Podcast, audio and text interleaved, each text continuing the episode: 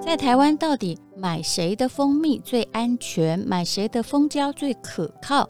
答案就是蜜蜂工坊。有蜜蜂界吴尊之称的，长得很帅的年轻有为的黄清煌老板呢，把公司里面唯一的一批蜂胶，总共也只有三百瓶了，留给我们。那么还有新产品叫做三日龄的蜂王浆，也就是最新鲜的蜂王浆。它的采收非常旷日费时又费工哦，所以呢，它一向非常非常的昂贵。那么蜜蜂工坊保证其中的蜂王浆货真价实。至于蜂王浆是台湾女性哦，中年女性的最爱。她吃什么呢？你自己可以 Google 一下。重点在于买三盒会送你一整盒的藤黄果维他命 C，价值一千元哦。三盒也没有卖你多少钱，而且还有多了一个一整条的蜂蜜，非常好用。满两千会送你天然的淡水珍珠别针，那限量也还是一百个，这是设计师提供的，是天然的淡水珍珠哦。买三千元送蜂蜜的苹果醋，这真的是哦，这台湾蜜蜂史上哈，就不要蜜蜂的命哈，呃，只要钱的贩售哦，不对，是应该是啊，这样对蜜蜂好像不太好意思。总而言之，请看资讯栏的链接。是美好的一天，我看见阳光灿烂。今天是快乐的一天，早上起床充满希望。今天是勇敢的一天，没有什么能够将我为难。今天是轻松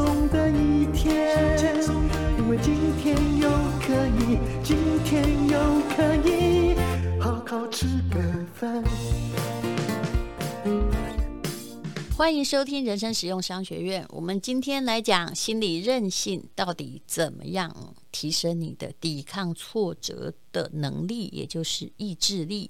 韧性的韧是很强韧的韧哈，不是任意的韧。我们先来讲讲美国佛罗里达州立大学心理学教授。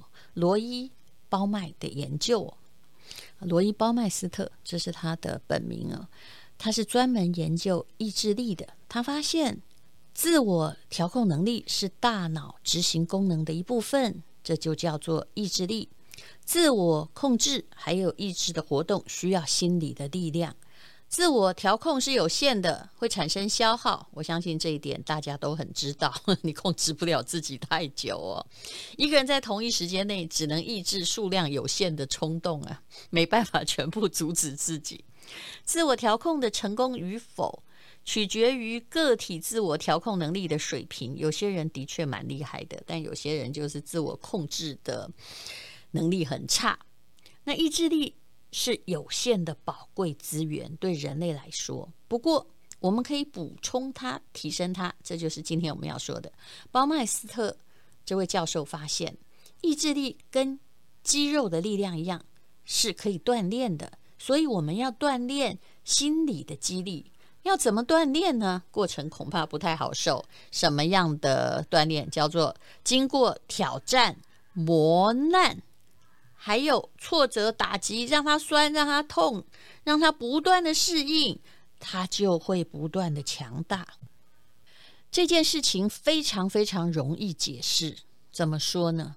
也就是，如果一个小孩他从来一直被赞美，而他也表现得很好，他长在一个温室里面，那么他很可能遇到了外面的暴风雨的时候，他就会觉得哇。怎么会发生这种事？无法自处。可是，如果一个人他从小就多灾多难，但前提是他后来有活下来的话，那他就会觉得以前那么大的困难我都遭遇了，那现在来这些又算什么呢？那所以这就是心理激励的锻炼。有时候不要对你的孩子太好哈，在他想要哭泣的时候，赶快跟他说没关系，我给你依靠。那慢慢的，他就会变成一个没有意志力的人。相反的，有很多人，他呃，假设父母不良，然后他经过了那种相当艰苦的幼年环境，他长大之后会觉得发生这些也不算什么，至少比小时候我度过的好多了，对不对？好，鲍麦斯特教授他提出了提升意志力的六大方法。那我们就从学说来谈谈实物好了。第一个，嗯，其实每一个心理学家最后都会叫你出去做体育的锻炼呢。那所以运动选手基本上呢，他意志力会提升很多。我看过很多的基金经理人或比较大的投资家。他们本身都有运动专长，可不是像以前呢。东方人很爱说人家头脑简单、四肢发达，其实不是的。四肢发达的人哈，因为他一定是在现实环境中有去锻炼过嘛，所以只要有锻炼，就会遇到困难啊。肌肉的酸痛其实也是在考验你继续进行运动的意志力，所以反而他们在逆境之中可以维持比较好的稳定度。第二叫做自我挑战呢，也就是要让自己故意有点不顺，或者是做一些自己不愿意做的事情，持之以恒就能够提高意志力。也就是你不要每天哦都做你会的事，你可不可以去做一些你不会的事呢？当然，我做了很多我不会的事，尤其听到那件事不会的时候，我特别兴奋。这当然跟你对人生的思考有关系。有时候我觉得人生就来一次嘛，你当然不不必等到下辈子再来体验。如果这件事情让你觉得很有趣的话，就算会失败，为什么你不去做它呢？这叫做自我挑战。那后来其实就算失败久了，你也会习惯了。好像在学溜冰一样，就跌久了，至少也知道跌的方法，也不会觉得那么严重了。反正不痛嘛，不痛就再站起来。第三呢，叫做目标想象。嗯、通常呢，你一定要有目标，才能够提高自己的意志力。如果你啊、呃，很多人很简单。每天就一万步，那你有一个东西可以测量你跑一万步，那么你就会持续下去。但如果你的目标叫做每天出去饭后走一走，那么你通常就不会再持续下去，也会觉得自己做的事挺无聊的。第四叫做正念冥想，能够在困难中熬下来，其实那是因为你内心的力量增强了，你可以做一些正念的。自己的思考跟冥想，就好像每天出门之前，很多人会对镜子说自己很棒。虽然对我而言那些不太有效，对我而言比较有效的是，我会对自己喊话。遇到很困难的时候，我会跟自己说：“这是你遇过最困难的事吗？”那如果不是，怕什么？就表示你以前解决过更大的困难。那么。如果这是你人生中遇到最困难的事，怎么办呢？那我也会跟自己说，克服下去之后，你又创造了新的里程碑。总而言之，你可能要不断的在心里跟自己对话。有时候我在焦虑的时候，心里还会出现另外一种声音，告诉我自己说：“别急，别急，宝贝，停下来，你可以处理的，来吧。”诶，通常就会比较顺利一点。好，第五就是积极的心态。你相信你可以的时候，你通常可以；你相信自己不可以的时候，你就是会出事。所以，相信自己很重要。其实我的车骑得很差，又骑脚踏车。那么，我们家河滨公园呢，有另外一边呢，它其实中间好窄哦。我相信那条路，我不知道怎么做的，就不到八十公分。有一次，我真的。感觉说，哎，我好像会撞到，我真的就撞到了墙壁啊！那真的有一种像离残、勒残一样的感觉，所以我的皮肤就受伤了，小指头也被那个嗯很锐利的泥土表面，因为都不会抹得太好嘛，在户外就真的削下了一块肉。我后来每次经过那里，我都特别害怕，可是。后来我用一种方法，我就深呼吸，让氧气维持在我的身体里面，然后告诉自己说：稳定、稳住。其实八十公分是很宽的，你不会撞到墙壁，哎，我就会骑过去了。所以你越慌乱的时候，你越不可能达成你要的目标。那第六就是有效的休息啦。其实鞠躬尽瘁就一定会死而后已哦，因为很多人就会觉得我就是很努力啊，我都不睡觉啊，我书一定会读得很好啊，悬梁刺股啊，是真的吗？才怪！休息是并不一定讲的是时间长度，而是也要有效率哦。其实人类大脑的工作原理是交替式的兴奋。做一件事情，只使用部分的神经网络，任另外一部分休息，所以你要交替运用。比如说，你学数学感觉困扰的时候，哎呀，不要再。大家一起读下去了，那你先去念英文行不行啊？那英文念不好的时候，嗯、呃，我们来念一点国文，背背国文行不行？其实这就是我在做事的方法。我常常一天可以做很多事情，是因为我知道大脑是由不同的区域在管的。假设我现在在录 podcast，然后我有一点烦躁了，那我很可能，如果我也不想出去运动或运动过了的话，我可能会去看一看。去追剧，那去做一些别的事情，甚至我会去画图，因为你用的是不同的神经的部位，你就不会感觉到那么的疲倦。接下来我们要讲到的是创伤之后的成长哦。在美国马里兰大学有教授提出了恐惧管理，也就是创伤的管理。这个理论指出，所有的创伤其实都是为什么？都是唤醒了人类本能中的某一种死亡的恐惧、求生的欲望，还有必死的认识之间的张力，让我们焦虑啊！好像听起来你的焦虑没这么严重，对不对？但是其实是的哈，就是生与死之间的焦虑。那人类用各种方法来管理这种焦虑和恐惧。创伤之后能够成长，就表示你的。防御机制或你的管理能力很好。人类演化了两种防御的机制，哪两种呢？有一种叫做近端防御机制，这听起来有点深，其实很简单啊，就是呃短暂解决问题。比如说啊、否认有这种事啊、呃，得癌症的说不是我，不是我，哈、呃，或压抑你自己哈、然后呢，或者。遇到挫折的时候啊，就退化，就是用一种比较幼稚的方式说不记得了。那这样的逃避，啊，只有暂时解决问题，但不代表问题不存在。讲到了这逃避哦，我就想到了我们公司的一位就是管仓储的经理告诉我的事情。他说他前不久呢。嗯、请一个人走路了。那我问他，那个人到底犯了什么样的，就犯什么罪？因为每个人在我们公司都有很大的裁量权。有些人我并不认识。结果他说呢，他一直觉得为什么发给客户的东西每次都有短少？然后他问这位，他都说没有，他都有发。后来他才自己在仓库里面发现，原来这个人呐、啊，他。发不出去就东西太多，他干脆把东西藏起来。可是他没有想到，他这个藏起来会制造更大的麻烦。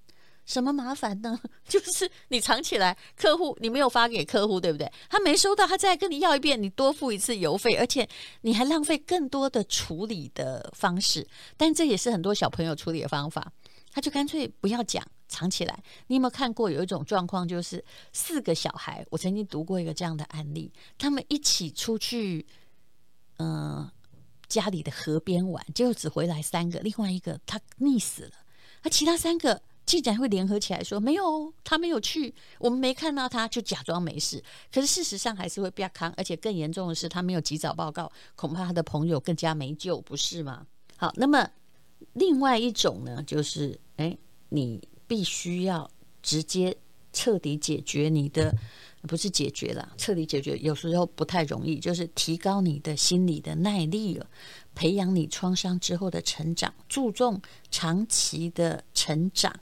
那比较重要的就是你要知道哦，你的人生是有一些意义的。那么，所以佛教也会说嘛，历经结束就会成佛啊。那每一个人都可以发现有意义的自我修炼的方式。